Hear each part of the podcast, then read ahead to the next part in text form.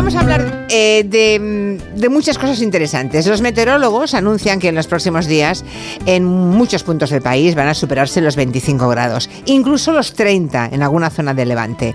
O sea, verano en pleno marzo. Esto es tremendo. Es verdad que aún vendrán días de frío, ¿eh? Y es verdad que nunca está de más hablar de eficiencia energética, Mar. Sí, según la Organización de Consumidores y Usuarios, cada hogar gastará unos 750 euros de media al año en calefacción, aunque el precio de la luz hoy, por ejemplo, nos da un respiro. Si queremos ahorrar en nuestras facturas, hay que buscar la eficiencia energética. Nos explica qué es Miguel Ángel Calderón, director del ciclo de carbono de CEPSA. La principal herramienta que tenemos para reducir nuestros consumos energéticos en casa. Y además es una herramienta que puede eh, organizarse a partir de pequeños gestos. Entonces, eh, básicamente, lo que tenemos que hacer en eficiencia energética, el primer paso es siempre conocer cuáles son nuestros consumos, cuál es nuestro consumo de electricidad, a qué horas consumimos más o menos, cuáles son nuestros consumos de gas natural y a qué horas consumimos más o menos, y cuáles son nuestros consumos de combustibles en los vehículos que utilizamos en casa. O sea, saber lo que consumimos para trazar un plan que sea un plan de ahorro, ¿no? Es una clave segura lo de controlar la temperatura, ¿no? Del ambiente. tú lo has dicho, Julia, has dado en el clavo para empezar a establecer nuestro plan de eficiencia energética. Debemos estar en un entorno agradable, que no supere los 20 grados, pero hay más trucos. Eh, consumir energía eléctrica renovable, eh, consumir biogás, tener una caldera que consuma un poquito menos a lo mejor tener una caldera eléctrica o tener una caldera de gas, ver cuál de las dos tiene un menor consumo. En mis transportes, pues puedo utilizar más el transporte colectivo, puedo utilizar la bicicleta para ir a por el pan o ir a por la leche, puedo comprar un coche nuevo, eh, puedo mejorar los consumos de, mi coche actual, eh, puedo llevarlo, por ejemplo, a hacerle una revisión. Todo eso, todas esas pequeñas medidas que podemos hacer, pueden reducirnos el consumo del gas, el consumo de la electricidad o el consumo de nuestros combustibles. Pequeños gestos como desenchufar los dispositivos eléctricos puede proporcionarnos hasta un 10% de ahorro en la factura. Y ojo con cubrir los radiadores, por ejemplo, porque estamos obstaculizando la salida del calor.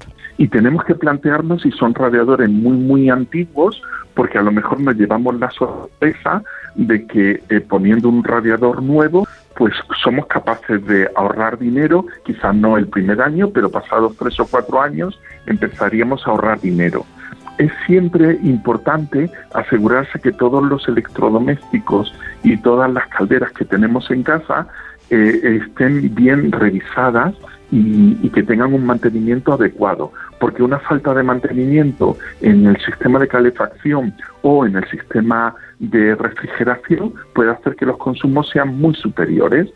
En fin, que ser sostenibles no solamente beneficia a nuestro bolsillo, no pagamos menos, sino que hay algo más importante, que es que reducimos nuestra huella de carbono. Para Miguel Ángel Calderón, director del ciclo de carbono de CEPSA, reducir esa huella de carbono tiene beneficios económicos y también medioambientales. Matamos dos pájaros de un tiro. Por un lado, reducimos nuestros consumos eh, de gas, electricidad y combustible en nuestro hogar y por otro lado ayudamos a la sostenibilidad del planeta y a conseguir el objetivo de ser neutros en carbono.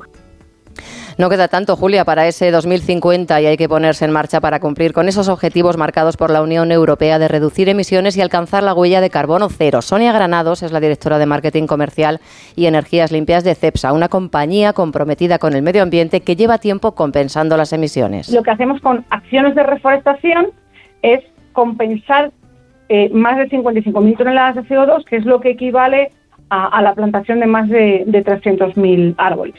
¿Qué es lo que pretendemos hacer? Pretendemos tener un impacto positivo en, nuestro entorno, ¿no? Y por tanto, eh, la fórmula en la que, una de las fórmulas que estamos llevando a cabo es el ofrecer estos productos para la descarbonización, eh, no solo de, de CEPSA, sino también de nuestros, de nuestros clientes. O sea, plantar árboles para compensar, ¿no? Para compensar las emisiones de CO2. ¿Y dónde lo hacen esto? ¿En qué estos proyectos dónde se llevan a cabo? En cepsa.es los clientes pueden ver sus consumos, su huella de carbono y el lugar donde se plantan esos árboles para compensar las emisiones.